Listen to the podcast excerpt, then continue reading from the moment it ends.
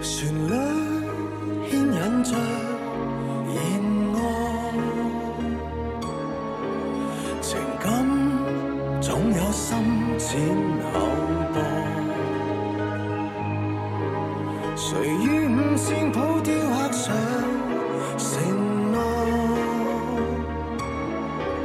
誰於拍子機複製出假快樂？在最重要的一句好，大時代的小插曲，記錄太多不值十年也在相識音符內摸索。舊日你有你邁步，我有我邁步，我若是藍圖，永不用設起圈套。你要我讓步，我要你讓步，旋律與音階粉飾了憤怒。你有你道路，我有我道路，我若是徒勞，再不用記起苦惱。你每個逗號，我每個問號，旋律此刻仔細有道。動人樂譜為求定好相愛的身去留。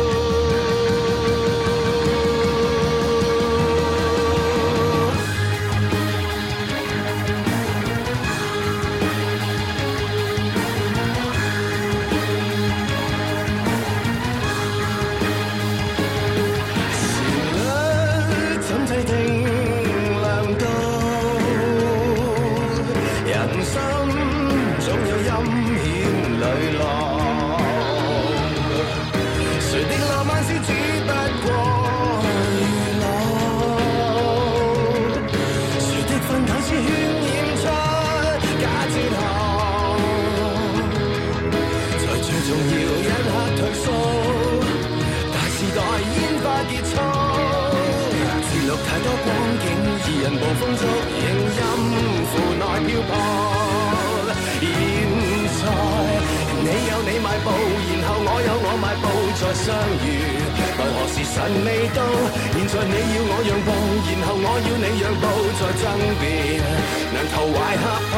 昨日你有你道路，明日我有我道路，再分別，又來重逢預告。昨日你每個逗號，明日我每個問號，難合抱。如流形亂舞，何時方找到？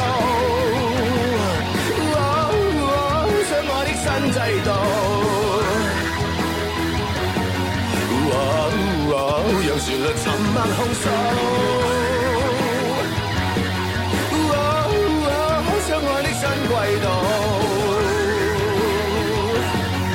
讓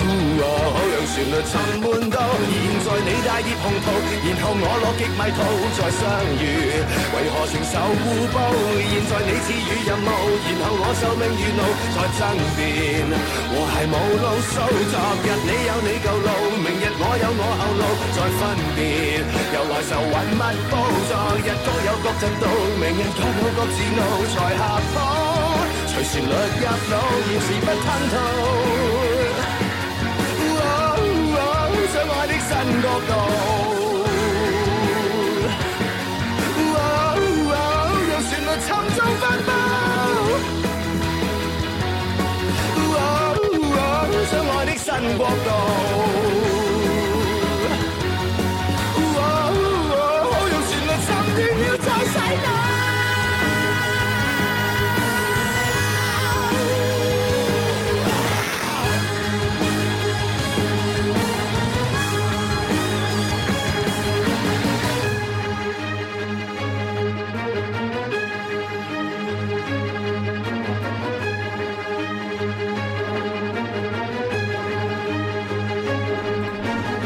好啦，歡迎收聽我哋嘅 p o n h u b 電 台，未死嘅喎， 我哋係今日係二零二二年嘅六月二十六日啦，距哦離上一次嘅電台已經係過咗差唔多成年啦。基本上報平安咯，誒、我哋我哋 OK 嘅，健在咯就。係啊，嗯，好啦，咁今期我哋想講咩咧？我今期係冇嘢想講嘅，不如自報家門先啦。我哋即係我哋有名噶嘛，喺個電台度有藝名噶嘛。係喎，我差啲哦我唔我記得叫呢樣命嘢長。啊！係大家好，道長。係我哋係咪重啟嘅呢我哋重啟啦，係啦，我哋唔而家係你唔可以講重啟，我哋其實一路都冇停過個節嚇目？，好似死咗即咁係咯。只不過時間呢樣嘢咧係大家一個概念嚟嘅 啫。不過時間呢個概念我其實好模糊㗎啦，呢幾年啊講真講。誒係啦，我我係想講就係、誒、即係話隔咗幾耐冇搞啊！我哋係誒、反正距離上一次最後一期上傳嘅時間係八月哦份，啱先睇咗啊，八月份，即係舊年嘅八月份，咁梗係啦。我哋咁你係會唔會想到舊年八月份係一個咩咩咩時光？講咩啊？其實你你八月份嗰陣時係講咩？我睇下死咯！我真係唔係好記得睇喎。下但我我哋我我哋我我記得前情提要一下啦，回憶翻下我哋當時嘅記憶。係啦我記得誒、上一年好似都仲係有同阿忽忽講過下，又係疫情嘅事係啊，我 deja vu 咯，嘅啊。我都已經唔想用呢個詞啦，因為 Deja Vu 記唔記得啊？誒我都唔記得講講咩嘢，網絡遊戲 and 文字遊戲啊！你哋講係咩㗎講咩啊？喂，可唔可以撳入去聽下？ 係講咩㗎？ 我真係唔記得咗嗰陣時講咩咯啊。由由佢啦，由佢啦。咁我哋講翻呢一個咩啊？美麗新世界啊！又得啊，即係我其實呢，就對於誒、呃中國周邊啲國家呢，嗯，就一直都好有偏見嘅。例如啊，係不如話我想講印度咯，啊，嗯印度你知啦，即係好似 係我哋多次提及嘅，係啦，就係、其實就係今今年啫嘛，印度。啊印度好似係孟買定邊度啊？唔係最主要係你想講佢嘅地方係乜嘢先？即係佢我係想講佢哋某一個嗰啲小鎮上邊呢，嗯佢係會揾嗰啲鐵鏈啊去鎖住個女人啊，哦，跟住呢，咁㗎要我要都有聽過，啊逼佢生八個小朋友啊嘛，哦然，之後嗰啲網友係捐款啊嘛，就想捐俾嗰個女人，同埋捐俾佢啲小朋友啊嘛，哦有印度，係啊哦，跟住哦跟住俾佢嗰個印度老公哦就吞晒嗰啲錢啦，着埋佢嗰件女式嘅羽絨衫啦咁樣樣。咁到而家嘅話就不了了之咯，因為聽聞啦嚇，佢印度嘅嗰個縣呢，佢係一個點，佢爆發出嚟呢，係佢成個嗰個城鎮啊啊成個村係係啦啊成個村都係有問題，係有問題噶嘛，所以你話印度係強姦之國啊，呢個係真嘅。甚至曾經哦 有一度以為你真係以我真係以為你喺度講印度，就係印度啊，即係就咩係叫印做度以為啫？哦印度呢啲嘢，印度就係印哦度，仲有印邊度就係度？印度哦，係啦我都唔知邊度，啊嗯係，總之係印度咯。係啦，曾經其啊實係有有紀錄片導演去去拍過嘅，嗯甚至係拍嗰陣時係真係揾翻本色出演嘅，即係印印度嘅嗰啲拐賣人口嘅，即係佢會有一種自豪感。哦誒，但係但係嗰個你關於嗰個嗰個即係紀錄片或者電影嚟講咧。嗯其實佢有少少辟謠嘅，嗯即係當其時嗰位誒啊、印度嘅女主演咧，嗯佢、有少少誇大嘅成分，啊，即係嗰陣時咪傳得好犀利，又話誒、當地嘅人又話要去問佢誒、how much 啊啊，，即係要買佢啊呢樣嘢啦即係明碼實價嗰啊種。其實係冇呢回事，其實咧，即係呢個，我覺得有誇大成分嘅，即係按呢個倫倫常嘅感覺啦，嗯喺印度嘅倫常嚟講咧，未未去到咁明面嘅嘢，我覺得都係比較底下嘅嗰一層交易咯。嗯，同埋即係如果你結合翻即係佢哋嗰個地方嗰啲即係誒、呃、買賣情況咧，人嗯哋通常係唔會咁明目張膽，同埋會有私肯底定下會有一個好嘅誒中介啊，嘅會有人物，同埋會有黑畫，係啊，會有中介同埋會有黑畫咯。係啊，佢唔會話咁明目張膽，喂，how much？係啊，我可以買起你咁，我心諗你正常人都唔會接受你講呢樣嘢啦。嗯哼。相信印度唔會咯。聽聞就係喺七十年代嘅時候呢，就已經係講過呢呢一樣嘢啦。嗯就係佢印度嘅嗰條村呢，當然我我我覺得而家佢哋印度應該都依然存在呢啲問題嘅。嗯就係誒佢會將啲比較後生啊嗰啲女人咧，嗯有幾件咁樣擺埋一堆，跟住咧就俾佢哋嗰啲村民咧就喺喺度睇咯，即係好似好似就捉咗幾隻動物入嚟。然之後咧，你就揀哦，呢、個五啊蚊，嗰個嗰個啊一百蚊咁樣樣。咁所以我係覺得，即係對於呢一個女性權益方面啊，佢哋印度到目前為止依然係好落後係而且我記得我聽過一個最經典、比較經典嘅案例就係、啊，不過嗰個係即係誒僥倖咁擺脫成功嘅，嗯，佢佢點樣樣啊？好似係以前都有鋪過一新聞、就係誒佢只係個新聞咧就個標題就好簡單嘅，佢只係講話呢個少女啊，印度嘅少女啦嚇。嗯佢係即係因為打工啊嗰個問題咧，跟住俾人誒、呃拐賣咗去個當地，跟住個少女好機智咁發現咗呢個問題，佢反將嗰個中介團誒伙哦冇冇團伙嘅，咁又冇唔至於係犀利到，咁呢個就多少有啲幻想成分啦。佢最多就係犀利到咧，就係佢反將嗰個中介拐賣咗。咁犀利啊！啊！佢個事情咧就係誒嗰個少女咧，原本咧就喺印度嗰度可能準備坐車，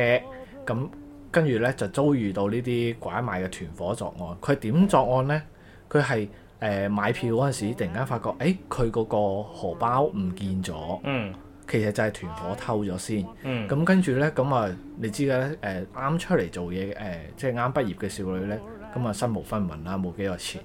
咁啊揾唔到，咁啊揾誒揾荷包又揾唔到，買唔到票啦，嗯翻唔到屋企，咁呢個時候咧就會出現一個誒、身上會帶住珠光寶氣嘅一個誒阿姐。咁啊嗯，個引導阿姐咧就會同佢講啊，你係咪冇錢買票啊？嗯你要去邊啊？我有錢喎、咁啊，首先咧，你俾人嘅形象啊，俾人一睇形象，哇！你好似身上珠光寶氣，咁啊，你會可能下意識就會放低咗呢個警戒心啦。嗯咁佢、就話：，誒、哎誒，你去邊度啊？啊，咁啱我又去邊度唉，喎？我帶你啦，係，啊我帶你去啦，買唔票使。你使錢啦。係啦，咁啊，你可能就會有更加出於感謝之後咧，就會誒將佢拉埋嚟同你自己一個同一個陣營啦。嗯咁呢個時候咧，個印度阿姐咧就會開始即係喺沿途嗰度同你攀談啦。嗯咁啊，了解你嘅狀況，哦，知道你嗰名少女係揾工嘅情況下，咁佢就會話：，誒、咁我而家咁啱，我嘅親戚有份邊度邊工度，喎係啦，有份工喎、包你食住喎、就算你要翻屋企啊，唔緊要啦，你又唔係跟我過去睇一睇先，係嘛？咁啊，你諗知嘅少女咧唔見荷包，跟住遇到恩人，咁啱咧，恩人咧又話會指點你，俾你一份工喎、嗯哇！你嗰時就已經覺得係我遇到貴人啦。嗯咁你就更加去熱切地話哦好啊好啊，咁我咪跟埋過去咯咁。咁跟住過去咧，就係、個阿姐咧就好啦，後邊就係帶咗佢過去，仲要帶埋佢請佢食飯啦。嗯啊，咁你會你正常人可能就唔會諗到話，哇一個人販又請我食飯又俾我份工，你點會諗到佢係一個壞人呢？嗯，咁呢個時候咧，佢就帶咗去嗰、個即係佢雞嘅竇。唔係，即係人哋佢哋唔係， 即係唔係帶去養殖場嗰度嘅，即係唔會帶去養殖場，賣去養殖場做咩啫？吓、買雞啊，翻屋企煮飯。買蛋啊 人哋咧就會帶去佢哋嘅客户嘅屋企嗰度，哦，咁一帶去咧上嚟咧，其實人哋佢哋嘅客户咧都係好熟頭熟路噶啦，上嚟就已經講啦，誒、帶咗個誒、呃黃貨啊咁樣樣。咁啊，可能個少女又聽唔明，咁啊以為係啲咩黃咖喱啊，定係啲乜嘢啦咁嗯 ừ, 樣。嗯嗯咁啊，其實嘅術語咧，可能就係意思就係話，哦呢、個就係一個黃花大閨女。嗯，啊，可能即係類似咁嘅意思啦吓，咁、哦具體嘅術語我唔記得咧，我唔咁係如果嗰老行少少咧，好似啲戲曲老少圈少嘅叫嗰咩啲貨黑啊話咁樣，我點知啊？老貨 咯，年貨咯，哦，OK，乾貨咯，有得拎咯。老頭 老頭眼啊！老火叫陳皮， 咁呢個時候咧，咁啊誒買家咧就會咁啱嚟到咧，就會睇即係過嚟去驗貨啦。咁一睇啊，哇就兩眼放晒光。係咁呢個時候咧，呢名印度少咧就會覺得，即係你知㗎啦，正常人就算你俾一啲奇異嘅眼光，無論男女都好啦，你俾佢睇到你自己成身都會覺得唔舒服咁。嗯係咁嗰時佢係個少女都會想走。咁呢個時候阿姐啊肯定唔會話咁容易放你走啦，係嘛？係，咁啊話，誒、你都攰㗎啦，你又唔係入間房嗰度唞一唞先。哎呀，咁樣 哦，咁啊，少女咧就即係咁你知嘅啦，即係初出茅廬嘅少女咧，佢又唔好意思拒絕人，哦，咁啊只能夠入咗間房度匿。咁啊，但係咧佢又驚喎，咁啊呢個時候就開始諗計啦。嗯咁啊呢個諗計嘅同時咧，佢喺個廳嗰度嗰陣時咧，呢位印度阿姐咧同個印度佬咧就開始傾啦。嗯，啊，幾錢？How much？我而家就要帶走。哦，哦，咁阿姐又唔制㗎啦，喂，大佬啊，邊有咁快啊？肯定要大家傾好價先啦，係嘛？係，特別係瞄準個 account，發覺喂，你睇得咁啱，我肯定要坐地起價啦。係嘛嗯，咁呢、個時候咧，少女就心生一計喎，就話：誒、既然係咁，我不如水佢翻我屋企。嗯，啊，就點水咧？就同個阿姐講話，喂，誒、阿姐啊，我個鄉下嗰邊咧，仲有幾位印度少女啊，佢哋咁啱又係畢業，咁啱又揾工，又話如果咧佢哋知道我揾咗一份咁好嘅工。啊！佢哋又揾唔到工咧，佢哋覺得唔公平啊！到時啊，我翻唔到屋企㗎啦咁。嗯，咁你正常嘅人反嚟諗咧，就會心諗哦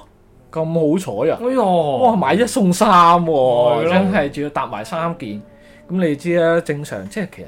有時有啲真係好唔平等一樣嘢就係咧，即係阿姐都會覺得佢身為女人都會覺得話，哦咁你都係三個，即係再多三件妙齡少女啫，係，對我構唔成咩威脅噶嘛。嗯，咁阿姐又又又真係應承咗佢，嗯佢。話好啊，我跟你翻去啊。阿姐嘛係嗰啲 UFC 即係即係嘅，打職業 聯賽，黐之後對面三個都係金剛 芭比，唔係唔係唔 係，咁又咁又未到，即係即唔係係誒嚴肅嚴肅唔嚴肅，係，又又未到呢個啊啊！你哋硬係會加啲奇幻色彩嚟嘅。我同我同你哋講係一個真實案件。 OK OK，啊！即係 OK 即係做咩？跟住四個人就 開始 WWE 啦，啊 係嘛係？可以對個阿姐嘅背濕喎。 冇嘅，即係啊即係始終佢又未有咁奇幻嘅色彩。咁啊，佢就係帶咗翻去鄉下之後咧，咁啊，佢係知道喺佢哋嗰條村咧，哦，又有個印度阿叔。哦又又係做呢啊行，唔係，佢又唔知係做呢行，佢只係知道咧，佢條村嗰度咧出咗名有個印度阿叔咧就係、萬年光棍嚟嘅。哦，哦，咁啊，佢係好渴望女性啊，哦，萬年收得，萬年收得媽媽散，咁阿叔咧可能啲愛好咧又比較獨特，佢又唔係咁中意啲妙齡少女，哦啊，佢係中意啲舊老身嘅，佢 佢中意啲風韻猶存嘅。 ICU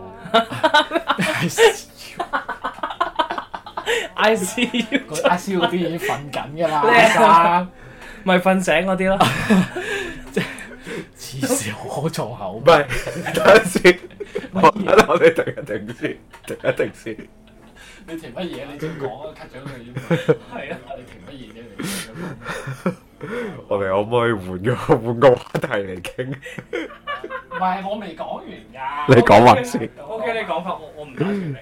咁跟住咧， 就係誒，佢就會去撩個光棍漢啦。佢話：哦喂，我而家咧身邊嚟咗個阿姐喎，嗯佢成身珠光寶氣，樣又唔差，正嘢嚟㗎喎。嗯係啊，你五嚿水，哦唔係五百呢個誒印度幾貨幣係咩嚟㗎？路布路哦布，五百盧布啊，賣俾你啊！咁抵啊，跟住一開頭咧，個阿叔咧，佢就心諗：哇，你你又知我做邊行嘅咁？嗯咁咪阿叔咧就會諗：喂，你有冇搞錯啊？你做呢啲嘢犯法噶噃。嗯，跟住咁啊，女仔仲要扮嘢，阿少女就話：哦，咁你唔要唔要啊，算數嘅咯噃。呢條啊扭令，咁啊，跟住阿叔喺度諗，哇，千載難逢嘅機會，啊唔得唔得，啊一定要把握住，仲要五百盧布咁平咁啊！嗯哎好啦好啦，殺你啦嚇，嗯一次咁大把咁樣樣咧，咁佢就話：咁個少女就話：哦，咁你喺間屋嗰度等我，嗯啊我一陣間咧就會帶個阿姐過嚟。嗯啊哦你睇啱咧，你就唔好俾佢走噶咯噃。你知嘅啦，我少一個少女控制唔住佢噶嘛。嗯咁啊，叔啊應承咗佢啦。咁啊呢個時候咧，佢行翻翻嚟啊，個印度阿姐咧又信佢嘅喎。點解咧？就係佢帶咗佢翻鄉下之後咧，佢仲要話啊，你等我一陣啦，嗯我出去揾我嗰幾個姊妹，我逐個嗯逐個同佢哋傾好先嗯啊，傾好啊帶過嚟咁。咁啊好啦。佢又翻翻去酒店嗰度咧，就同阿姐講：阿姐啊，哎我基本上都傾掂噶啦，不過咧，我幾個朋友咧就話佢哋屋企人唔放心，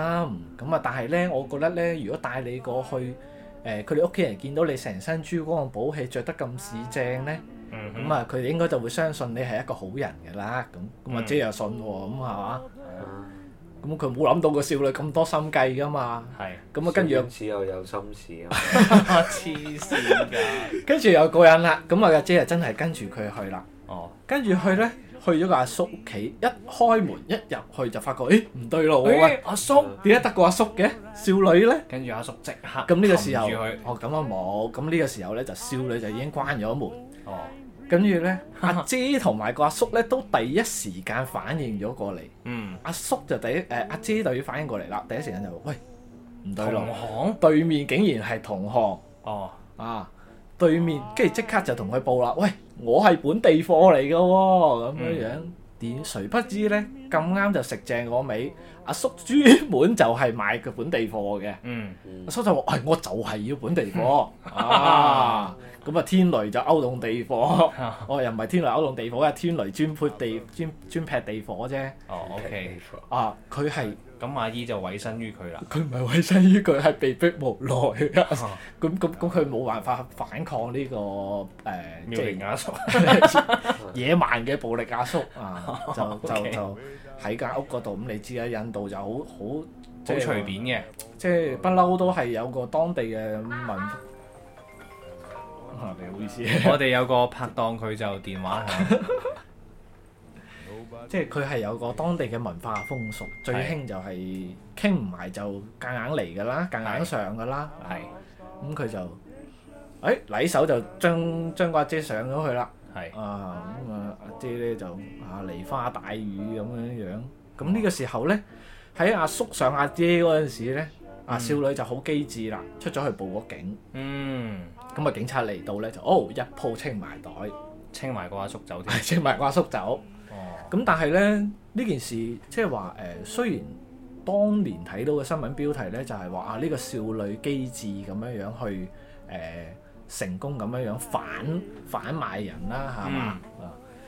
但係諷刺嘅係咧，其實當年嘅即係呢個印度政府判落嚟咧，誒、嗯即係我呢樣嘢我好難評價啦，就係、呃基於法律嚟講咧，嗯佢呢位少女咧，佢都存在咗呢個販賣人口嘅情況。嗯，所以當其時佢都受過罰嘅，哦，佢使唔使坐監啊？要要坐監。係都係坐咗幾年。但係當然啦，誒、阿叔同埋阿姐咧就會坐得犀利啲，嗯，咁啊但係少女就會都坐咗幾年咯。黐線嘅。但係即係點講咧，即係即係好無奈咯，嗯，因為你唔講交易咧，阿叔又唔會上當。冇錯啦，喂，嗰個阿叔會覺得喂有咁大隻蛤乸隨街跳嘅咩？冇錯啦。咁但係咧，你有一旦有咗交易咧，咁你就會構成咗犯罪。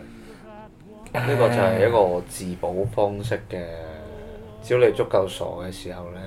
連阿叔都睇唔上你。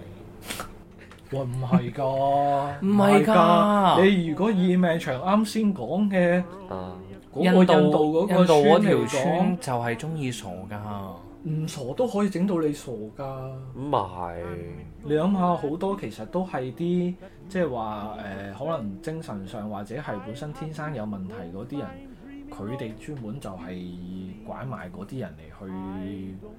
呃作為繁殖場咁樣樣。因為我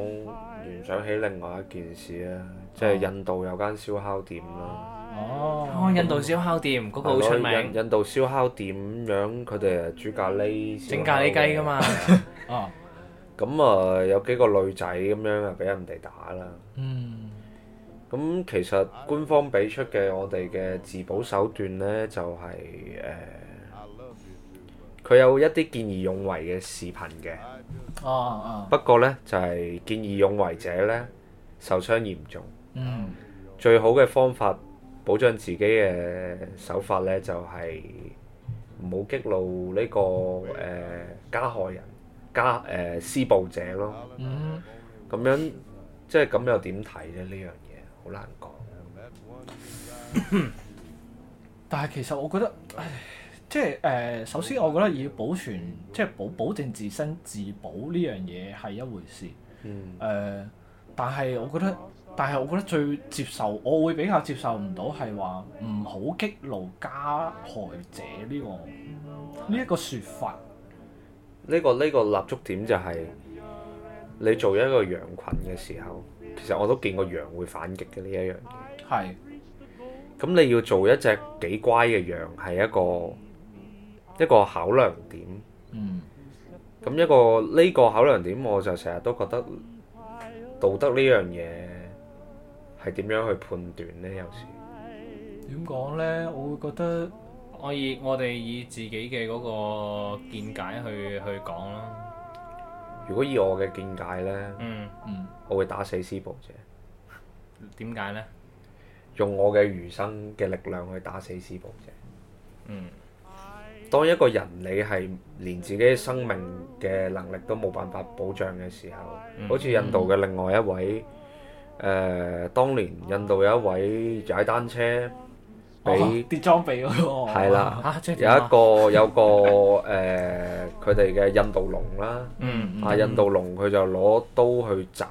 嘅一個單車人啦，誒、咁樣我可以複述翻當其時嘅案件嘅。係 OK，即係咁樣係因為咁啱，我之前就睇過，嗯嗯，即係當年阿印龍啊，印龍係啊，阿印龍咧就揸起部誒 India Dragon，誒係係靚車啊，係啊，咁樣咧，佢其實曾佢咧除咗成身紋身之外咧，其實佢真係冇乜好巴閉嘅風光事，即係對於佢哋黑道嚟講係嚇啊，搶多黑咯，道係，添無非就係偷嘢啦。肚皮舞，誒、打人 啦、啊，係最經典就係你見到個視頻上邊佢喺度即係 KTV 嗰度啊，係啊印度都有 KTV 嘅咁係，喺個 KTV 嗰度跳肚皮舞、唱歌啦，啊展示搶多呢樣嘢。反而喺佢即係話誒呢個誒、炒生腸之前咧，哦，佢之前真係冇乜風光事啊，咪偷嘢啦、打人啦，全部都入晒廠又出翻嚟嘅。哦，咁啊，最過癮咧係咩咧？佢部車嗯部靚車嗯，啊！嗯都唔係佢買嘅噃，借竟人哋然係佢嘅女朋友哦哦貸款供嘅噃。啊咁你話呢一個人，我真係唔知佢點解會可以叫做印龍，印龍喂哦，點解即係佢柒成咁？都都有人要咪啊！係咯，我都唔知咁啊，可能即係迫於誒誒，即係住據聞咧，誒當地嘅印度新聞採訪咧。嗯阿阿阿啊印龍嘅女朋友咧，仲話誒，其實咧佢對我都幾好嘅，平時除咗有啲誒、呃脾打氣暴我躁， 係啊，除咗會打我佢之外佢，除咗打我嘅時候有啲衰之外咧，係大部分時候都幾好。誒咁佢係平日咧，一般係即係隔幾耐打你一次。一個哇！鐘哦佢佢佢日都打㗎，有時候佢一打起身就打幾個鐘 㗎啦。係啊，但係因為但係佢佢佢靜即係冷靜翻落嚟嗰嗰半個鐘咧，就就 O K 嘅。係幾好嘅因為印度有白社會噶嘛，嚇係啊，咩 使你喎，又真嚟 係㗎？誒，其實每個地方都有白社會啦，嗯係啊，白社會就比較白啦，比較純潔，比較即乾係淨，白係蛇啊，啊，白社會啊，係啊哦，即係對應誒佢嘅反義詞係黑啦，咁啊黑唔係個個人都中意噶嘛，咁啊所以佢哋當地會信奉啲白蛇咯。係啊，白社會咯，咁啊，當其時咧，阿印龍咧就開住部靚車。係咁樣咧，咁你知嗰陣時以前就踩單車嘅人多啊嘛，咁啊咁啊踩單車嗰個阿生咧，人哋就好平好正常咁啊喺條馬路度踩緊，咁我靚車咧又唔制喎，阿移民嚟慢就夾硬攞部車去撞人哋嘅後邊，嗯因為頭先係人哋停一停噶啦，咁人哋就轉個頭望下佢啦。可能又唔知啊，感受到人哋眼神咧，佢覺得啊，你竟然夠膽望我望我啲啊嗯龍，有有個有個基礎係嗱，一般你揸車嘅人咧。嗯睇喺誒外邊誒、誒揸兩個碌嘅咧，硬啊係會係有一種即係階級上面嘅壓制嘅。喺印度裏面咧，哦，再加上佢係白社會，白社會嘅嗰啲準則係比較複雜㗎嘛。即係睇哦唔慣人哋啤佢。係啊，即係即係會誒誒眼部激光啊， 會 感佢感受到人哋個眼部激光，哦即係眼球佢光佢線佢以為佢以為人人都係祖國人啊！ 係啊即即係佢以為望一望佢準備佢喂喂，係啊，哦有生命威脅，哦啊 motherfucker homelander 咁樣，哦佢準備他他要知 我，他要知我係啊啊！跟住可能出於即係可能感受到呢個自救咯啊誒視線嘅威壓啦，啊多麼溫馨的目光啊啊啦，咁佢可能跟住就攞部車去撞佢嗰兩個碌啦。哦咁一撞咧，咁阿生就唔瞓啦。哦，唔瞓啦，咁啊肯定會理論啊，等佢哦。啊點知咧，打阿引交龍咧一落嚟咧，啊首先就人哋其實女人哋女朋友都好聰明，第一時間上嚟咧就先幫人哋將部單車啊，我幫你搬上人行道。即係印龍條女，係啦，阿係引龍條女咧就幫佢搬上人，幫佢部搬部單車上人行道，即係印龍女其實識處理事，即係可嗯能俾人打得多，哇！咁啊佢 都知，即係阿引龍咧，即係最主要係唔想印龍死，係 啦，即係即係佢可能一路搬單車嗰時啊，啊啊生你誒誒冷靜啲啊，你唔好放激光啊，唔唔不要不要知他，我 我喂啊其實我不想他的小蛇蛇會死掉 啊！黐線， 咁啊咁啊，印龍咧就唔憤氣，佢啊以為自己黑袍糾察隊哦啊，點知係佢以為係點知自己只係白蛇蛇蛇隊啊！係係咁啊，阿印龍啊唔憤氣喎，覺得喂憑乜嘢啊？要個女人出嚟幫我擺平件事啊唔得，咁啊出嚟指住人哋喺度鬧鬧兩嘢咧，咁阿生啊唔憤氣啊，可能駁咗幾下嘴 啦，卜嘴，即係你今日誒做乜卜嘴啊？啊單車騎士啊嘛，單車騎士啊唔又又人哋係正義嘅英雄，梗係睇唔慣你呢啲誒白白勢力啊！啊白勢力，咁啊，阿引龍咧就唔憤氣 啦，喺個車尾箱嗰度咧，揞咗把呢、個誒、呃白龍影月刀，係啊主要當時情況咧，誒 好危急，呢個印龍咧，佢係誒仰望呢個單車騎士嘅，喺身高上係冇優勢 嘅，除咗佢嘅花紋比較獨特之外， 啲龍鱗比較勁，即係啊，係 即係同埋阿阿阿印龍咧，佢可能即係睇得多嗰啲英雄片啊，嗯哦，即係佢諗住咧，可能即係睇啲片可以攞嗰啲刀咧，即係一擋啊，知一成個擋去啲激光噶唔嘛，嗯係嘅， 我覺得係因為印龍嘅多次入院經驗 咧，佢知道呢個情況咧，以佢自己肉體咧係即係即係佢可能已經感受到呢個 C 級英雄嘅威壓啦，係啦係線誒可能係眼神威壓咯，哦，咁佢覺得佢要肉體施暴翻去人哋嘅眼神咯，哦我覺得係。咁佢可能即係驚，即係 C 級英雄單車騎士，佢部單車即係你睇過《One Punch Man》嘅時候，你都知㗎啦。單車騎士個單車都係武器嚟㗎嘛，嗯係啊，冇錯，咁個佢車尾可能嘅最尾尾個尾端可能碰到 你， 佢就可能即刻彎低㗎啦。係啊。咁呢個時候咧，阿印龍咧就覺得感受到生命威脅啦，咁啊佢就攞攞把攞把白龍影月刀出嚟咯嗯哼，喎。咁啊，哇！佢主要係好果斷，一衝上去就即刻攞把刀去斬落去啊單車騎士個先頸嗰韓度。住嘅，我記得係唔，係，其實佢係唔係行住，其實已經係嗯有我劈哦已落經去劈咗落去，有誒，佢嗰個單車騎士事後咧採訪咧，佢嗰度頸嗰度已經係有個有紅色傷嘅痕，紅色嘅刀印啦。拍打咯，應該係因為其實咧，你知啊，白蛇咧，白 白蛇會嘅阿印龍咧嗯就比較蛇龜嘅，啊，你知佢係蛇啊嘛，嗯嗯係嘛？咁佢又唔真係唔敢再入廠一次嘅，咁啊所以咧就其實攞咗刀背嚟劈劈劈佢。咁咁。但係你知啊，佢攞刀面劈，其實刀背哦，刀背都有啊，啊冇開人，咁但係咧就冇攞刀刃度劈。嗯，咁但係咧，你知㗎啦，正常人，你無論係 C 級英雄單車騎士，淨係一個普通人都好，俾人一劈條頸，喂，我第一時間都已經感受到，哇！我我嗰下已經感受到我要死㗎啦從喎，生物生物上嘅角度嚟講，你即係你任何生物俾人哋以一種誒咬頸嘅方式啊去對待嘅時候，即係你好似佢就覺得睇佢需要佢要保命啦，啊，呢個從佢一定要打佢嗯進擊的巨人嘅時候，我哋都學得到啦，係嘛？巨人俾人斬後頸，你都驚啦，係嘛 yeah yeah yeah yeah yeah，咁呢個時候咧，C 區英雄就出於佢嘅生存慾望，就即刻第一時間就反抗啦。即刻攞佢把刀。誒係啦，喺搏鬥嘅時候咧，咁你知嘅啦，打怪都會跌裝 備㗎。阿印龍啱好俾佢打甩咗件裝備，又哎係啦，阿印龍把裝備咧就喺人行道嗰度咧就飛咗出去馬路中中間係啊，啊！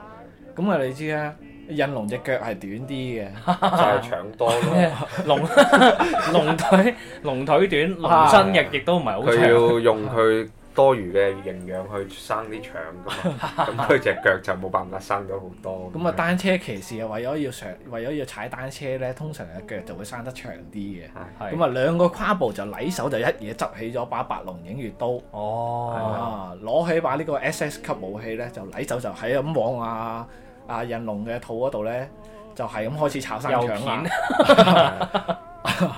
炒幾轉咧就即刻瞓低，哦瞓低咧阿印龍就我覺得其實嗰陣時咧，即係你知啊腎上腺素上升咧，其實就都仲係有啲反應力嘅，係咁啊佢想走，其實都走唔到幾遠噶啦，嗰陣時揞住腸咁樣樣。嗯係，即係你知生腸熟咧就就食得㗎啦嘛， 佢哋開始上上碟㗎啦。佢又唔俾人食，佢揾唔到碟，靠埋啲車嗰度碟咧， 碟咧咁，跟住但係騎士咧就見唔瞓啊，就話啊你貓未炒完，咁啊就禮手就喺佢嗰度劈多幾下，足只係炒窿咗佢啦。啊點知發覺炒過咗火，炒窿咗，印龍都熟埋，哦係啊，醫院都去唔到啦。係啦，咁啊變咗炒龍生腸係啊，咁當時嘅判決呢，係幾解氣嘅，我覺得。當時係好似係啊，超級英雄係完全唔需要受到刑罰嘅。但係其實都即係誒、呃但係佢喺佢過程，我睇佢即係話當其時嗰個紀錄片咧，誒、好彩，即係我我記得係好彩多謝網民㗎，我覺得而家有好多呢呢方面嘅問題，只剩翻網民可以幫你解決呢個問題。啊，當當其時係因為網民嘅嗰個聲討氣勢比較大，嗯，啊，即係大家覺得佢係出於誒、呃即係嗰呢個防衞反擊，係雖然佢嘅間隔會有啲長。啊，但係誒、呃生命嘅本能，咁你冇可能講話誒只限於五秒內咁樣樣噶嘛。係啊嗯，但係其實我嗰時睇到就係話誒有採訪嗰位單車騎士咧，其實佢嗰時誒喺拘留所嗰陣時啊，佢都有愧疚嘅。佢佢一開頭都未咩嘅，即係只係諗到話，即係佢唔係愧疚，只係覺得嗯係話啊，誒佢唔係愧疚。佢只係會諗到係誒佢嘅老婆啦，啊同埋佢個仔，因為其實當其時咧，真係全家要靠佢一個人嚟養㗎。啊，誒，而且係好似係佢老婆係，哦唔係佢個仔係好似係有重病，嗯，所以嗰陣時佢係一聽到，特別係後邊聽到話誒、阿龍哥炒生腸炒窿咗之後嗯救唔翻咧，咁啊其實嗰陣時係睇到話誒佢喺個拘留所裏已經係大喊嗰種，啊，即係而家佢知道即係話可能要坐監。佢覺得佢成頭家就咁應該會散咗係啊啦，。即係你對於一個普通人嚟講係即係其實一個好大嘅打擊咯。嗯咁係好好彩係嗰陣時靠即係話呢個網民嘅聲討啊，誒同埋輿論嘅造勢啦，咁咁、嗯最後可能就判決落嚟就話誒、即係話嗯誒、釋放翻佢咁樣樣咯，嗯即係無罪釋放咁樣樣咁。咁佢就有都話啊，我好多謝呢、個啊印度嘅政府啊，嗯多謝呢、個啊啊呢、個 country 咁樣樣。我多謝我嘅爸爸媽媽生咗我係呢一個種姓。即係其實基於呢件事咧，即係你對比翻誒、呃即係燒烤店，即係印度燒烤店燒烤店嗰間咧，嗰嗰單嘢咧，嗯，阿即係啊印龍呢單嘢其實嗰個解決已經好好噶啦，係算一個比較好嘅結局咯，嗯，靠民眾嘅力量。但係但係即係即係喺好多呢一個社交網絡上邊咧，亦都會有好多人咧，佢佢哋亦都會誒、呃即係講另外一個論調就係、誒、你哋以為你哋以為呢一個印度嘅法律係係通過你哋嘅呢一個輿論去去達成嘅咩？誒唔係啦，係要有成套好完善嘅呢一個司法系統先至有呢個結果㗎。你哋嘅討論係冇任何幫助㗎。誒、呃所以咧，我就想舉埋另外一個例子，就係咧，哦呢、個我可能會簡短咁講啦，就係、啊呃俾你誒，三十秒。即係對比翻誒、如果按呢一套説法嚟講咧，即係話誒唔唔關輿論事啦吓，咁、嗯只係走法律呢，就係、當初我知道嘅，當 初有另外一單呢，即係喺印度發生過呢，又係即係話誒呃佢有個男子，咁啊呢個印度男子咧就去誒結識咗一名誒女老師，咁啊咁啊想即係話誒即係睇執番劑啱睇啱樣嚟，咁啊買，咁即係即係想以男女朋友嘅方式去正常交往啦，咁。係咁啊喺有一次咧就係、誒、約埋佢同埋佢啲朋友一齊去睇電影嘅時候咧，叫佢哋入咗去，即係呢個好多年前噶啦。咁啊佢去買票啊買嘢咁樣樣，咁樣咧呢、呢個時候咧就有個即係呢啲誒誒啲 j e l 啊三教九流嗰啲，啊，係啦，咁啊出嚟咧就上嚟搭啲就就即係佢以佢嗰種好誒 shy 嘅眼光嚇，嗯咁啊、就會認為係哇你一男三女，嗯，哇玩得咁飛，你玩唔掂噃，我幫你啊而，家嘅普信眼光，係啦，普信眼光啦，咁咁佢就上嚟就已經講咗一句好粗俗嘅話，誒話誒嗰個腳長嗰、個呃佢、今晚就同我瞓。即係你諗下，如果你以一個男事主嘅眼中嚟講，即係佢會對咁樣一個人對你嘅誒。呃女性伙伴，啊，係啦，同埋仲要係你中意，就係咁啱就係嗰個你中意嘅人，哦啊嚟講出啲咁嘅説話，咁啊當其時佢就即係憤怒啦嚇，嗯喐咁、人就哋誒冇、一開頭都冇嘅，就係即係講誒誒鬧啦咁樣嗯樣，咁鬧咧，咁啊你知啊 j e l z 咧就會即刻就個印度嗰個咧就會即刻出手啦，嗯出手咧，咁啊人哋就出於自衞反抗，咁嗯啊後邊反抗禮手就執起個板磚就剝濕佢。哦濕咗啦，啊啊就真係濕咗啦，啊 即係頭濕咗，哦啊頭濕咗之後咧，仲要香埋嘅，我哦香埋添，咁啊當其時咧，誒、嗰位印度阿生即係誒誒誒出手嗰位，即係即係為咗挽挽回自己嘅呢個女朋友嘅聲譽嘅嗰位男子咧，咁佢嘅父親就當其時揾到一個好好嘅律師。嗯嗯，個律師仲要係即係收佢好平咁樣樣啦，咁啊揾咗當地政府，當地政府咧誒、就唔唔得，就話即係如果按法律嚟講咧，當其時咧就係要槍斃嘅哦點解呢？啊，因為殺咗人因，為殺咗人，按命命按嚟，嗯。咁但係咧，其實基於即係話，如果你實際事情嚟講咧，就呢個又罪不至此，即係律師認為嚇。嗯咁啊誒當地嘅法院唔 OK，咁佢就會揾到最高法院、嗯啊，上到印度嘅中心嗯，啊，層層去到新德里嗰度啦，係啊， 揾到最高法院嗰度咧，仲要係我記得係誒嗰陣時已經係緊急到咩程度咧？誒、前一日過去揾佢，跟住俾佢份材料睇，跟住到第二日。誒朝頭早已經係準備槍斃㗎啦，嗯最後嘅嗰十五分鐘嗯挽救咗落嚟，即係即刻誒、呃收到 order，跟住打電話過去通知佢，跟住話即刻即刻停低你嘅誒呢手個上嗰把 槍，啊係啦咁，拖延到下晝， 哦拖延到下晝。咁但係呢，雖然後邊亦都係同樣地，亦都係因為輿論啊，咁大家都會覺得，即係呢件事即係你知㗎啦。對於媒體嚟講就話，哇，即係呢個係大新聞嚟㗎咯喎。咁嗯咁啊，當其時亦都係因為輿論。嗯令到即係話，誒點講呢？即係令到你當地嘅政府又好啦，嚇、嗯法院又好啦，咁會覺得呢件事原本冇揚出去呢，係、可以，即係我理解係應該係可以，直接就執行噶啦，即係唔執行，即係 OK 唔執行。嗯但係為咗挽回呢個當地嘅呢個執法嘅聲譽，聲譽，即係唔我唔可以俾大家認為，即係我講嘅難聽啲嚇，即係唔可以俾大家認為呢樣嘢係通誒過你哋把口去改變嘅，係啦，即係就冇冇呢個陪審團制度嘅。嗯，所以最後咧就依然都係執行咗呢個槍斃，即係雖然唔係當日嚇，嗯就依然都係執行咗槍斃嘅。就都係懟冧咗佢，嗯，咁誒、呃、當然啦，誒、我記得睇過就係記得，因為呢件事之後咧，就由最高嘅法院咧，誒、將呢個當地嘅呢個槍斃呢個權力咧，全部回收晒。哦即係地方唔可以再執行呢一個死刑啦，係啦，即即係所有如果你要有執行呢個情況下咧，嗯需要第一時間係向中央嗰邊去通報。哦，啊，先至可以下達嘅，哦，明白。就係咁。即係你唔需要去到最高法院去審，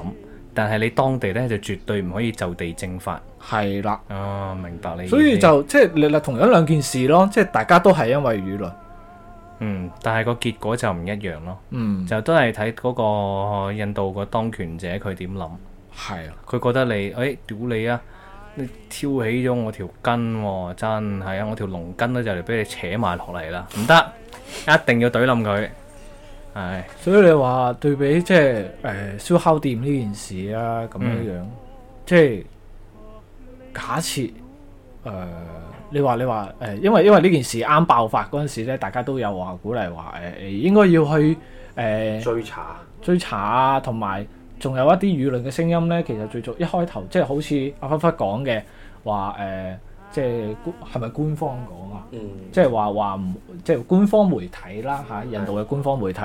佢有講話，即係話唔好去激怒呢個施暴者啊係啊啊！咁同埋另外一邊咧，就係、網絡上嘅輿論咧，亦都話誒、即係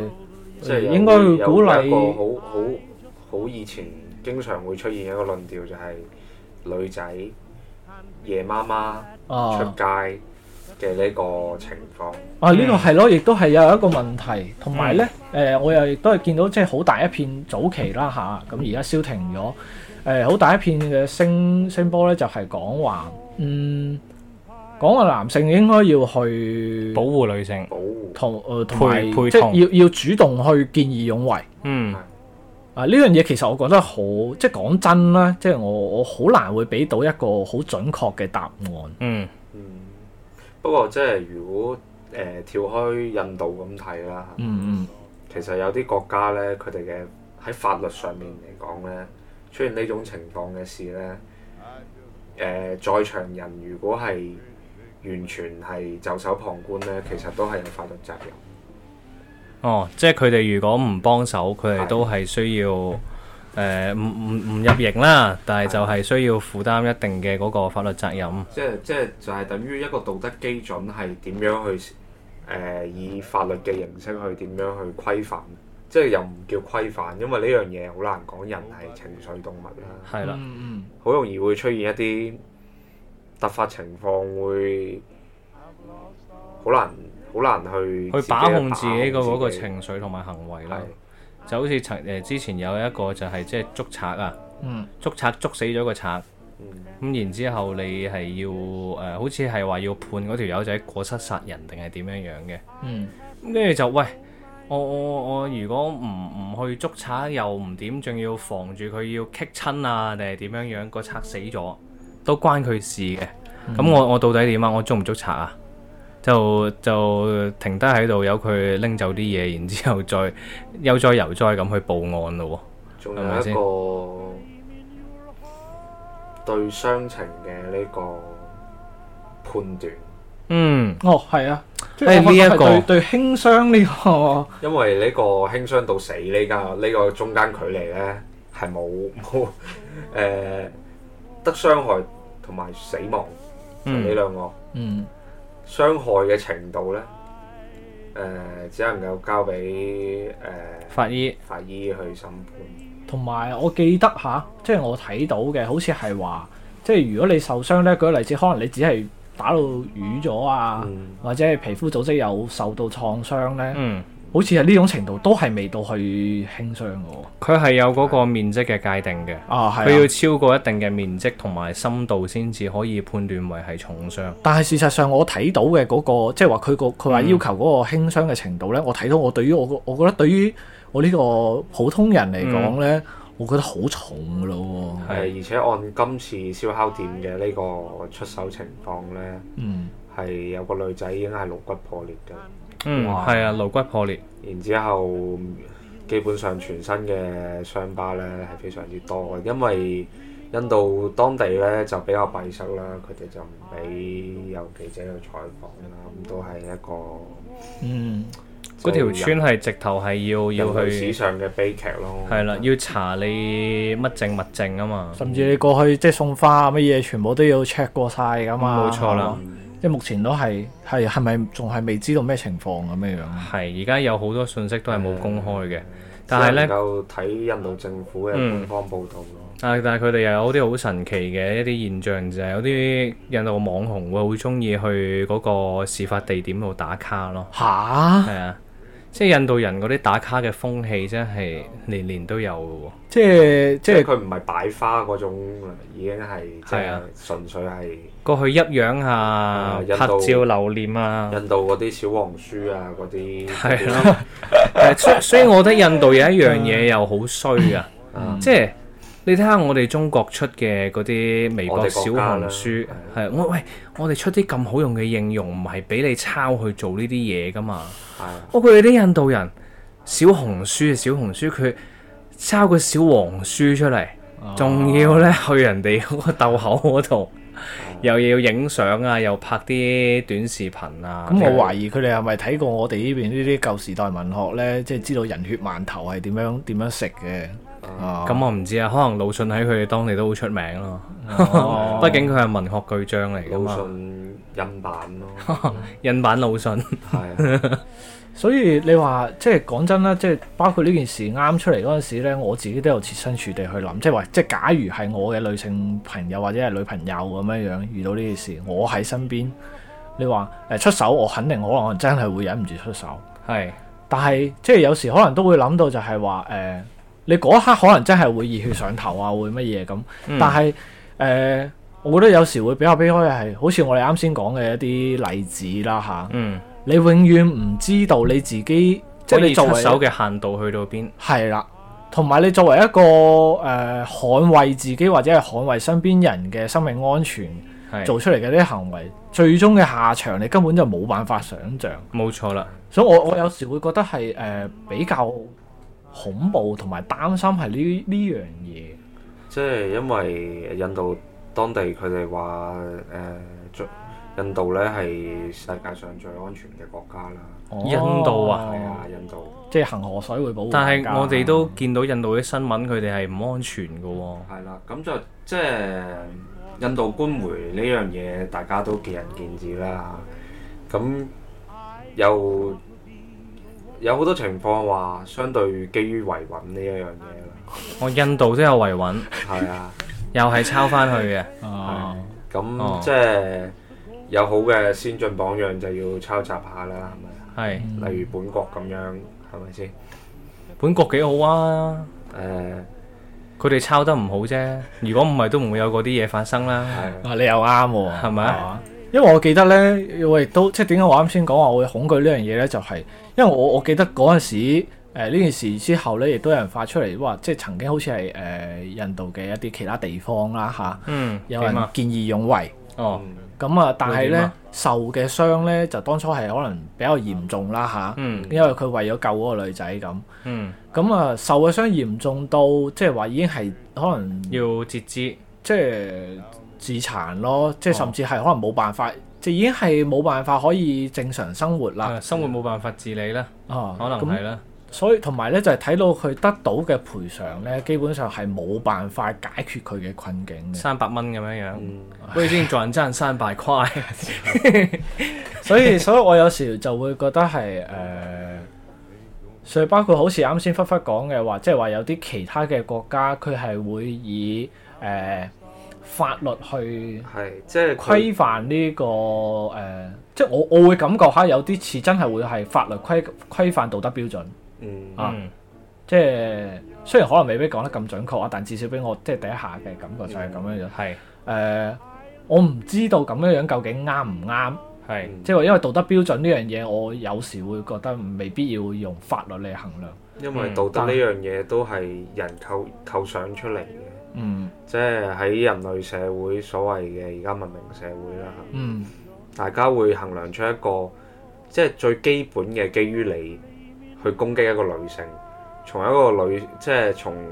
男女嘅角度嚟講啦嚇。嗯咁你雄性嘅基礎嘅能能力啊同體力啊，嗯肯定係優於女性嘅，係係係即係會有一個大家嘅心理標準係硬差都好，即係硬言語傷害都好，都唔會去到出手嘅一個地步。嗯呢、個即係算係大家心裏面嘅一個基準啦。係，嗯越過呢個基準之後，就係考驗你嘅即係比獸如性，在在場嘅人嗯，佢嘅自控身能力嘅呢個道德基準。自控啊能呢力一啦呢樣嘢有啲難講。係咯，好難講啊。誒，因為我我一路總結呢，我我試圖去總結呢啲事情啦嚇，嗯嗯，因為其實要講呢啲嘢呢，真係可以以前我哋都講過好多次嘅，可以講好耐，因為你你嗯而講且唔最尾晒得出嘅一個結論呢，得兩種，一個係憤怒啦，嗯其實憤怒之餘，誒、慢慢翻去諗翻清楚，其實係無奈咯。嗯反而係你面對呢啲事，你希望佢冇發生，咁佢佢又好離奇咁，佢會縈繞喺你左右。嗯因為哦印度呢個國家，佢佢有有誒、呃白社會啦，係嗯亦都有黑社會啦。係嗯白社會係比較少數啦，佢嗯係喺一個大嘅黑社會嘅體系啊下。嗯去進行佢哋嘅作業啦。係咁如果係一個即係成日都話賽博朋克係會發生喺印度嘅，係點解嘅？咁樣佢呢個基礎首先佢係三為一體嘅，嗯呢、個大嘅黑社會，呢、嗯個政治體系，係同埋呢個細嘅黑社會、政治體系掛鈎下嘅呢個白社會，係同埋呢個商人。係誒、當佢哋三方勾結到一定程度嘅時候，佢只需要俾個結果你哋，相對滿足你哋就會好開心。嗯不過有好多人係唔滿唔足滿足於呢個結果，嗯佢嘅抵抗可能去到最尾都係對空氣講嘢，嗯冇錯因為呢個結果係好難去完完佢圓滿翻佢嘅邏輯，嗯因為可能太睇小印度人嘅呢個智商啊，係。同埋佢嘅一個雖然印度學低識水平 B 多，係啊。但係其實有啲人係有正常思啊維嘅。因為印度都普及九年義務教育噶嘛，嗯哦，佢都普及㗎，係仲有誒，即係你幾窮你都可以去翻學。因為有好大一個信念係相信印度係一個法治社會，嗯，嗯大家一個社會嘅構成，大家都希望佢係一個法治社會，係，大家按規則去做事，咁大家就冇事。嗯不過如果係規則係有幾套嘅情況下呢，嗯我哋只能夠眼金金望住個結果出嚟。嗯而且我覺得吓，即係會有有，即係特別係基於呢件事吧，即係我會覺得突然間會令大家先意識到其實嗯，反正其實一路以嚟印度其實一路都即係冇大家想象中咁誒、呃平平和。嗯，啊，即係佢始終總係會有啲地方咧係好似歌譚市咁樣樣係嘅，啦只係少咗個蝙蝠俠。嗯因為誒、呃我記得我呢件事發生嗰陣時，我後邊最快意識到係一樣嘢係誒，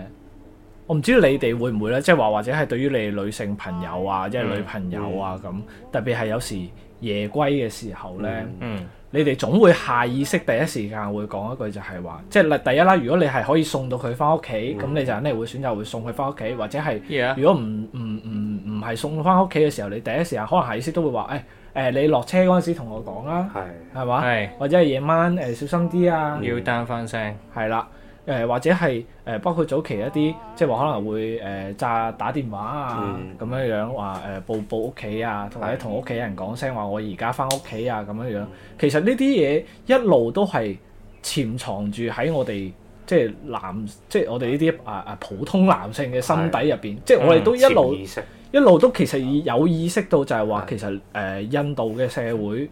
一路都唔係咁穩陣，嗯 即係即係特別係到咗夜晚嘅時候，嗯你都好清楚就係有一啲印度男啊，你唔知道佢喺邊度出嚟，係但係你就知道佢肯定係危險。嗯只不過係因為呢件事令大家誒、呃即係或者將呢呢個事實擺咗喺眼前嘅啫。而且呢啲事每次解決出嚟嘅，即係你你非要總結嘅時候都係無奈。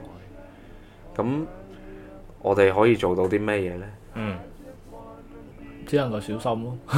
只能夠小心。即係同埋對於誒、呃特別係對於呢啲事，即係你話想自己消解，可能對於我自己嚟講就話，哦，我我真係誒、呃我可以，我會關注，即係我會覺得誒、呃你無論關注到咩程度都好啦嚇，誒、都係自己嘅選擇權。每個人都係係獨立嘅，即係你嗯你嘅選擇都係你嘅自由，同埋你關注嘅程度都係你嘅自由。所以誒、呃、換着如果係我嘅話，誒、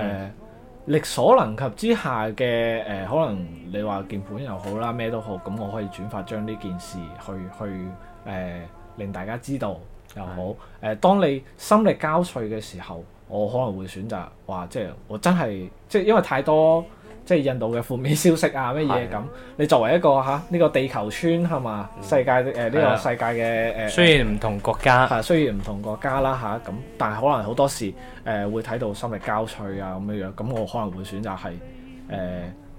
誒遠離網絡，嗯， 遠離互聯網咯。其實遠離互聯網好好多，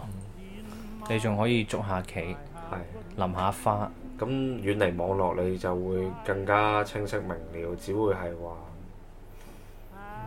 希望呢啲事冇發生喺自己身上。嗯，同埋可能真係變得有時啦，可能我都會諗，即係話我可能會更加去珍惜翻誒、呃我當下嘅呢一個生活狀態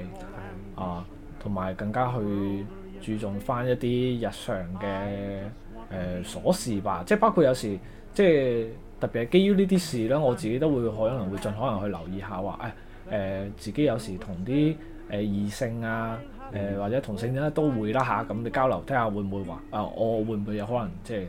呃其實會嚇親人哋啊乜嘢咁，有時都會去諗下呢啲問題。嗯，冇錯，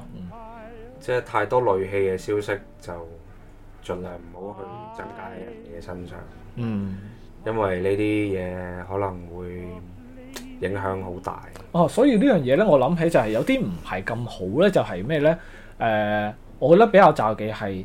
誒，反而喺網絡上睇得到啦、我唔知係咪真係有咁發生啦。即係有啲人咧會好容易去攞呢件事，即係或者係攞一啲事件，即係攞其他國家啲事件出嚟去同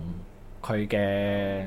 誒身邊嘅人，身邊嘅人嗯去討論呢啲問題。嗯，誒啊當即然係我唔係話唔討論，只係我覺得係有時可能你要考慮清楚你身邊嗰個人究竟係唔係可以同你係同一個 channel 嘅喎。即係有啲係誒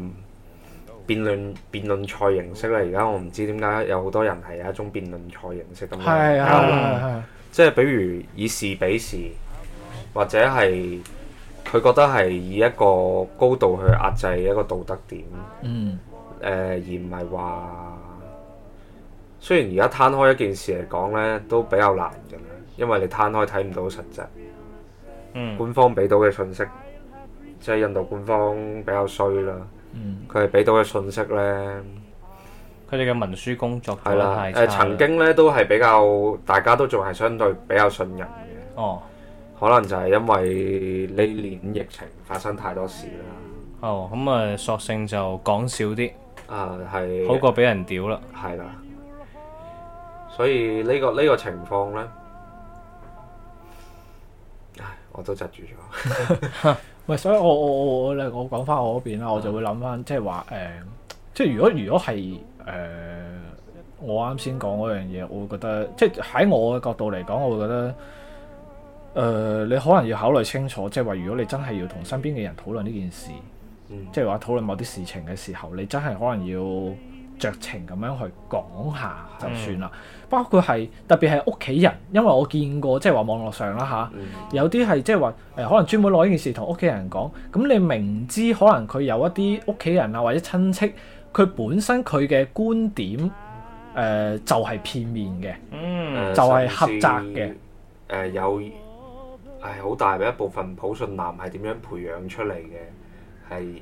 基於一種咁樣嘅家庭培養出嚟，啊，嗯係啦，咁你係都要即係話同佢爭執咧，誒、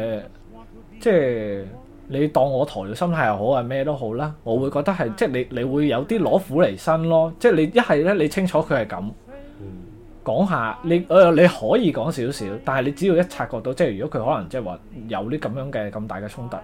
如果係真係屋企人，咁你咪只能夠諗辦法，即係話自己盡快獨立。我我盡可能避得咪避咯，係咪？咁但如果你話我可能係誒、呃、異性朋友啊，一同性朋友，咁我咪少接觸咯，因為你冇辦法，你你拗拗唔到乜嘢，你冇辦法去扭轉某一啲人嘅諗法，諗法係啊。 Yeah 因為可能佢哋嗰啲觀念咧，早已經承認佢可能冇辦法接受嗰一瞬間嘅崩塌嘅。係而嗯，且每個人而家嘅信息揀已經係積得好密嘅。嗯，呢個情況下，你要剝開佢嘅信息揀，同要佢裸體係冇咩區別。咩啊？仲要你仲要再過多一個揀，係你製造俾佢。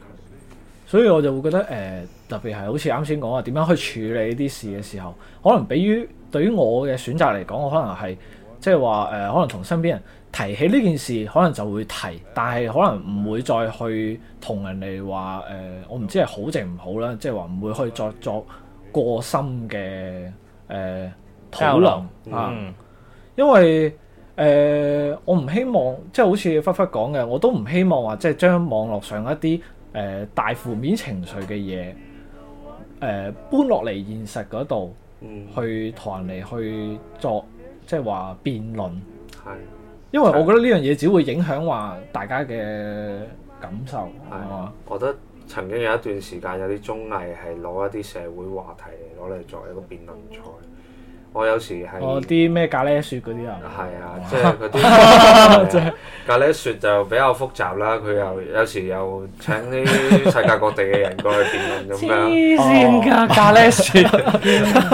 即係講黃咖喱啊、青咖喱啊、紅咖喱係啊，係嘛即係其實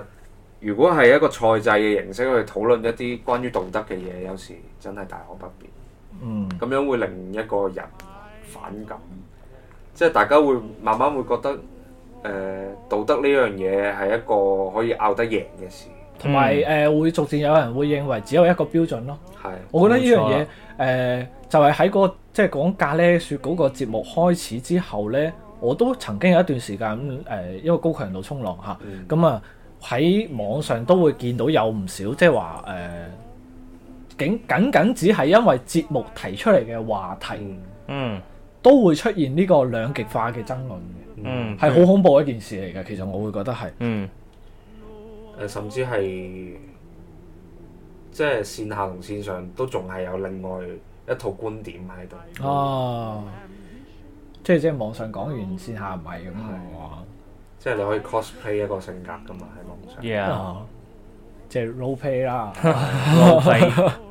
你你其實有時候有時候你喺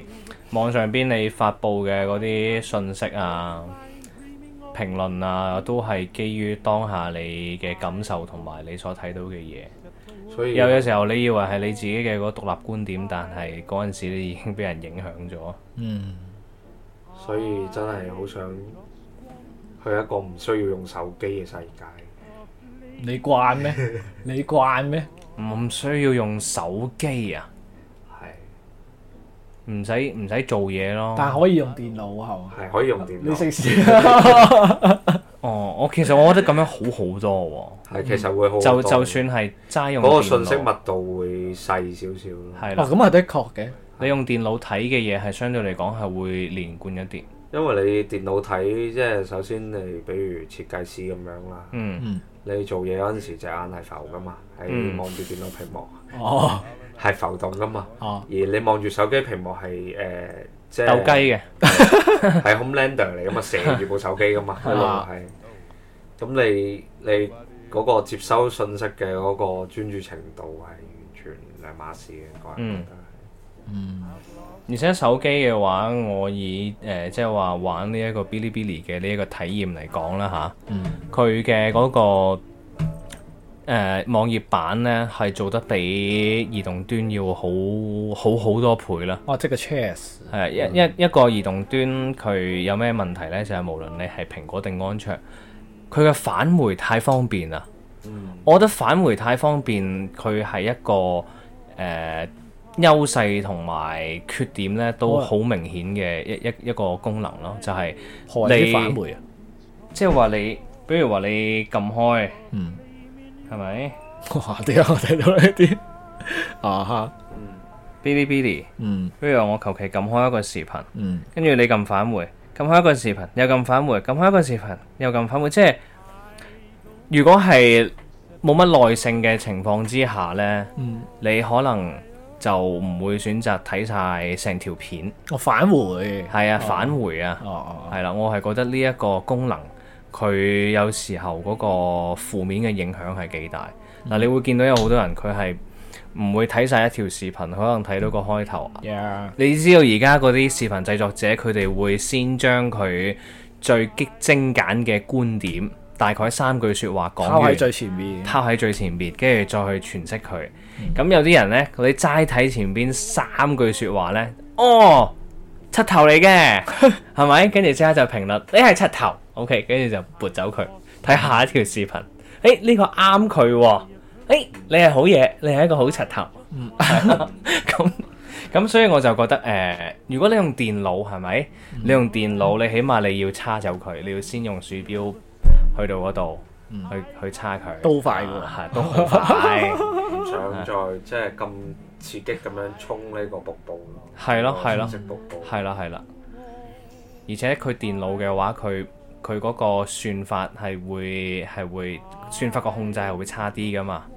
你可以瀏覽比較全面，即係佢個服務器裏邊嘅內容啊，可以比較全面咁瀏覽到。如果你手機嘅話，就係、誒、會會推啲俾咗錢嘅，或者推啲係十分之熱嘅嗰啲視頻俾你咯，係啦、咁你就永遠就係睇到誒、欸 B 站其實係咪得呢啲視頻可以睇㗎？嗯，係咯，就睇唔到其他嘢。即係甚至好似即係微博咁樣樣一樣啫咩？係啦，即係你可能你關根據你嘅關注啊嗰啲嘢。係咁啦可能誒、呃所以我我有時會覺得，即係有啲人啲即係嗰啲情緒激化嗰係啦啲，多少你都係同嗰啲平台都有關有關係嘅係啊咁你睇得多，咁你就即係個可能，你可能真係會覺得誒呢、個世世界，可能你會覺得甚至可能覺得只係有印度啊誒、嗯就係係已經係哇惡劣到咁樣樣噶啦！呢、個世界再冇美好嘅事情。嗯，但係事實從從而上就可能會係影響佢自挑己生活選咗啊啲最極端嘅嘢俾你睇。係啦，冇嗯錯。誒，之前阿忽忽佢有同我講啊，印度佢爆咗一單嘢啊嘛，嗯叫做誒、呃 Big Translation 啊嘛，係咪？哦，係咪？定係叫做 Big Translator？翻翻譯嗰啲印度文咁樣係啦翻譯啊翻去。即係佢哋呢，佢哋印度文首先對於我哋嚟講呢係好難嘅。哦，咁然後呢，佢哋其實佢哋印度呢，就雖然官方嚟講係冇防火牆嘅，哦但係實際嘅操作嚟嚟講呢，佢哋依然會有防火牆，都哦 block 咗唔少嘢嘅。咁、跟住呢，就誒誒、呃印度呢，佢就會比如話將嗰啲烏克蘭啊，將我哋即係祖咪國有啲流呢亡啲。嘅印度分子喺海啊外。係啦，會將我哋啲，比如話港台啊、啲華僑啊嗰啲比較誒、呃比較衰嘅嗰啲言論呢，就翻譯成印度文翻去俾佢哋睇，跟住就話嗱，你睇下外國幾衰幾柒咁樣樣，咁呢。咁啱呢，就佢哋印度呢，就有啲即係嗰啲印度理工畢業嗰啲啊，好勁抽嗰啲啊，佢哋就伙同嗰啲 Twitter、Facebook 嘅嗰啲海外人士呢，一齊就嗱，我哋就做一個印度文嘅翻譯運動，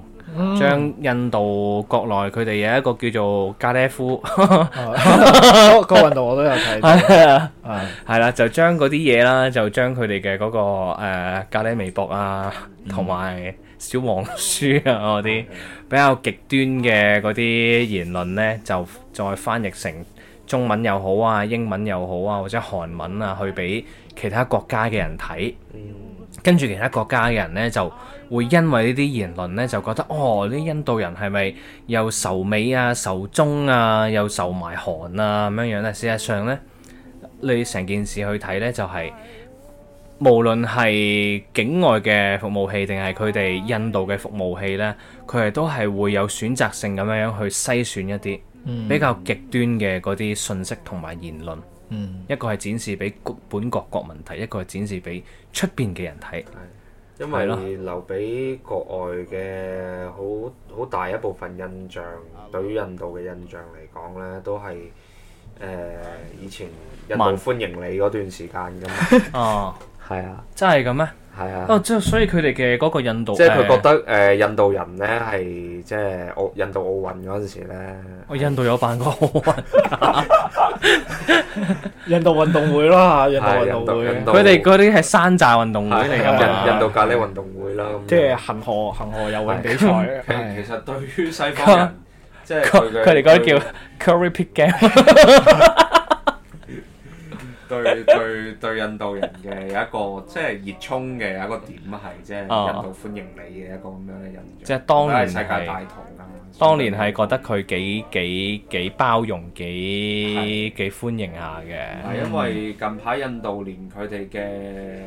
地誒、呃首都新德里啦。啊，佢哋嘅英文字牌都要撤走啊嘛，要準備係咩用印度拼音啊嘛，吓係啦，即係因為話要去英文希化，望希望誒、呃外國人更加好咁樣去學習印度語言，這里是印度， 但係但係即係話 即係話了解過印度嘅歷史都知道，其實印度佢唔係一個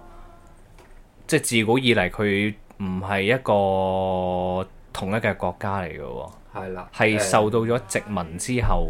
仲先有至撈埋一齊嘅喎。誒呢個誒、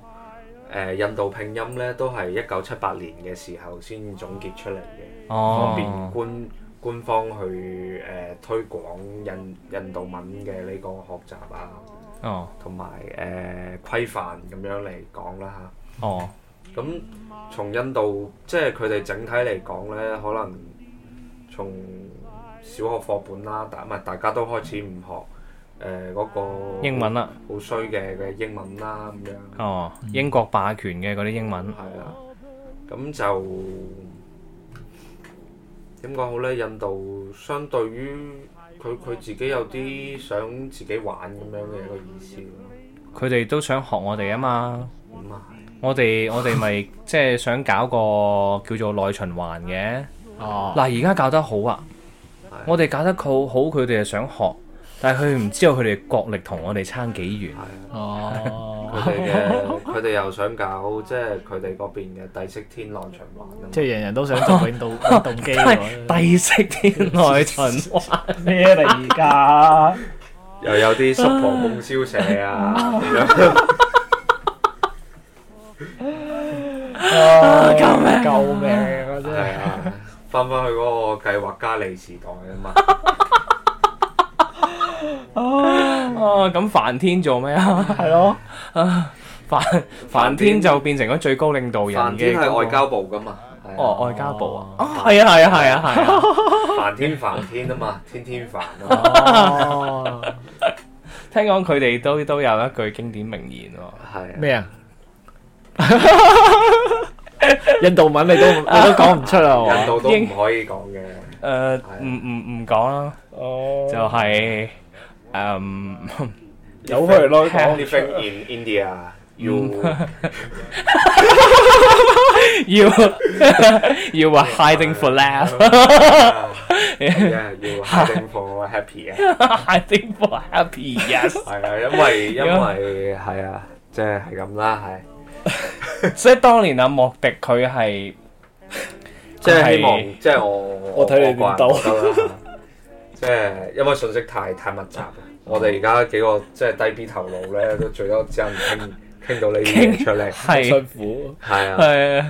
誒咁啊，印度裏邊咧有一個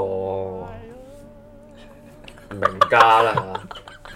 仲有邊邊位神嚟係啊？係啊，樹人啦，哦誒格格魯特 啊，哦，格魯特。誒，你捉格魯特關我 group 咩事？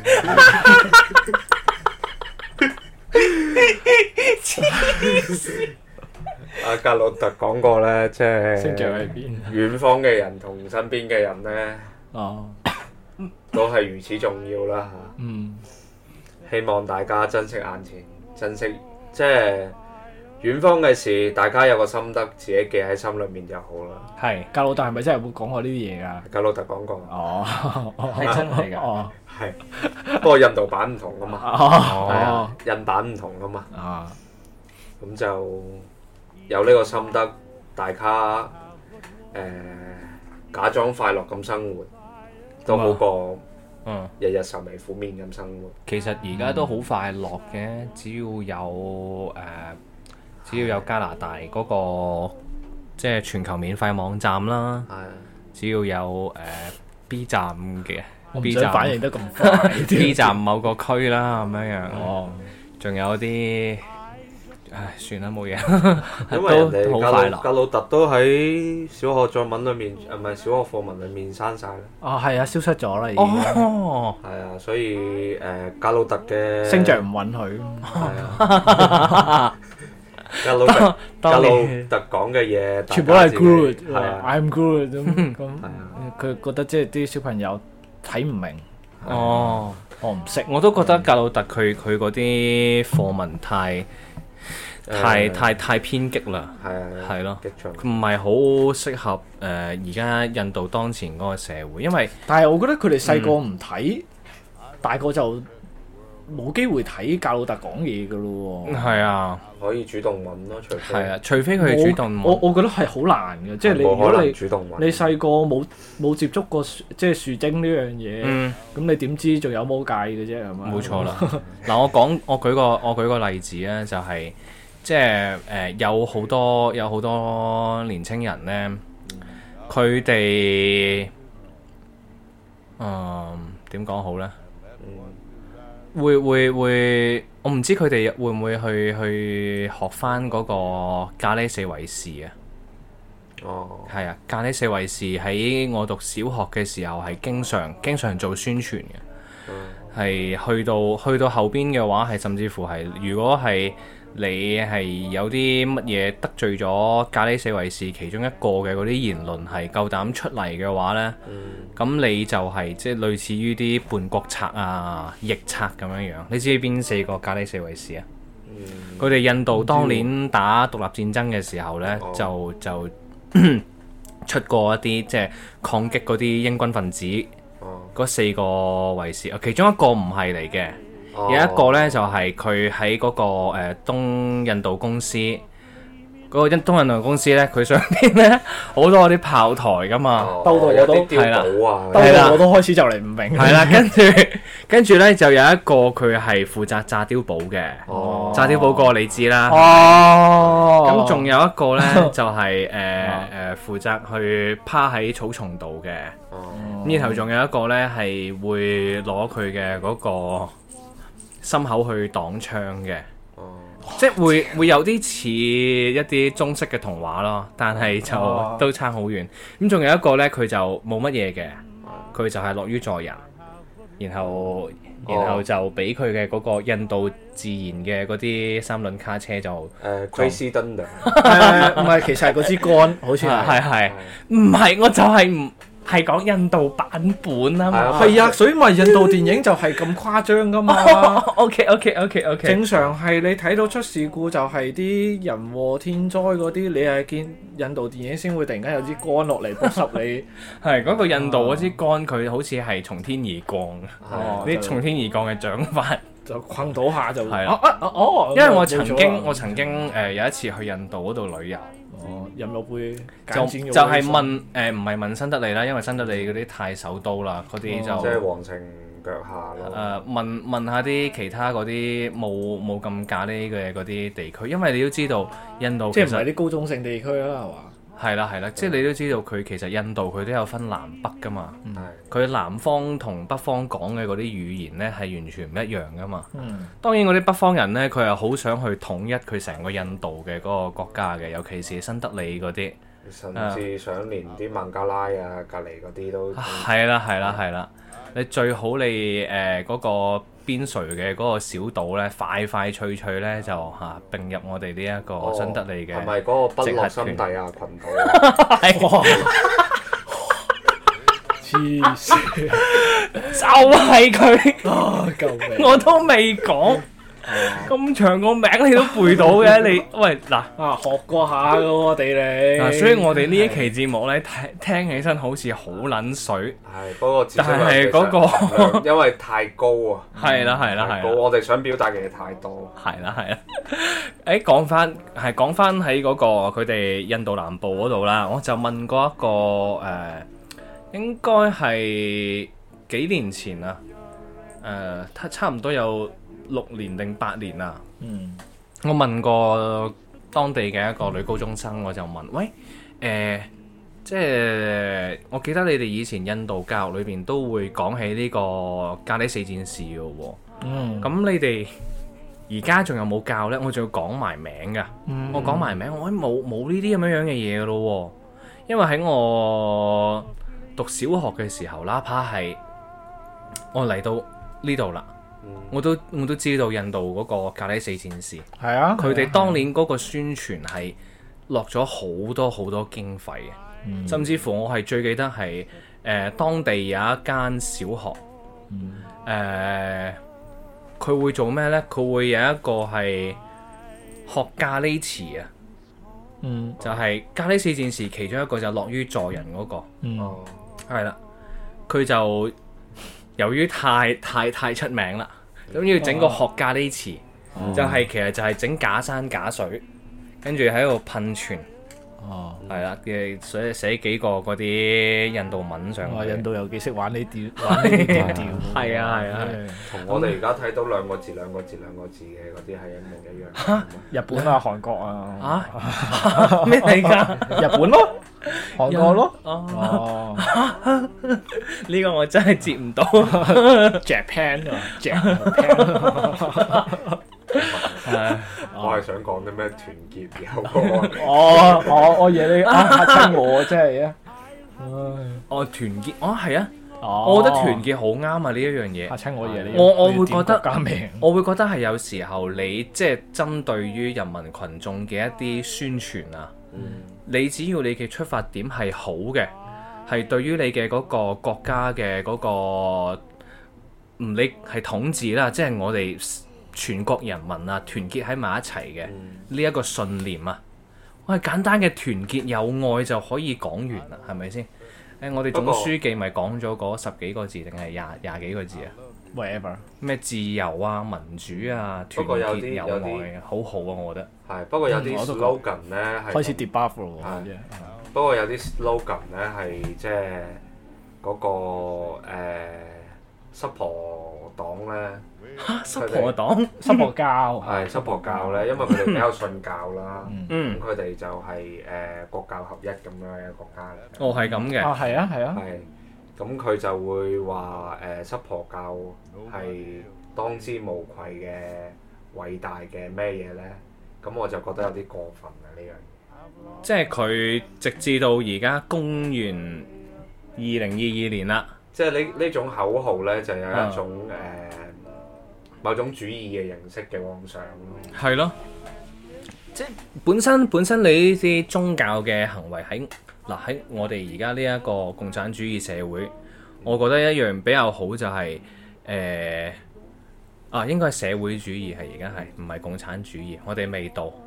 誒、社會主義社會，我覺得有一有一樣嘢比較好就係、誒，我哋喺好幾十年前就已經係即係話去支持呢個無神論啊嘛。嗯我覺得呢一樣嘢係行得幾好嘅，嗯但係即係佢哋印度呢個濕婆教，哪怕係佢嗰個叫做金地係咪？嗯，嗯好努力咁樣樣去去去誒、呃即係先完成到一個印度嘅獨立，到到而家反而係即係俾佢哋當地嘅呢啲濕婆教去制阻咗佢哋當地嘅嗰個發展、文化發展啊、經濟發展啊呢兩樣嘢，我覺得就好可惜咯。導致就係佢哋即係依然，誒、我發覺都係嘅喎，即係高種姓嗯同埋佢哋嗰啲即係普通嘅平民啊，咁嗯。咁啊導致就係大家嗰、個，亦都係會咁樣搞到大家個貧富懸殊越嚟越大咯。即係高種姓佢，反正就無論點佢都可以獲得好優質嘅嗰個社會資源同埋教育。係咯，兩套機制嚟玩啦。同埋即係佢哋可以做好多嘢呢，佢真係覺得誒呃到下啲普通平民嗯，啊，因為佢呢一個種姓制度同埋嗰個輪迴呢，就可以限制咗好多人嘅嗰個思維㗎啦。反正你呢你你就算你呢一世你係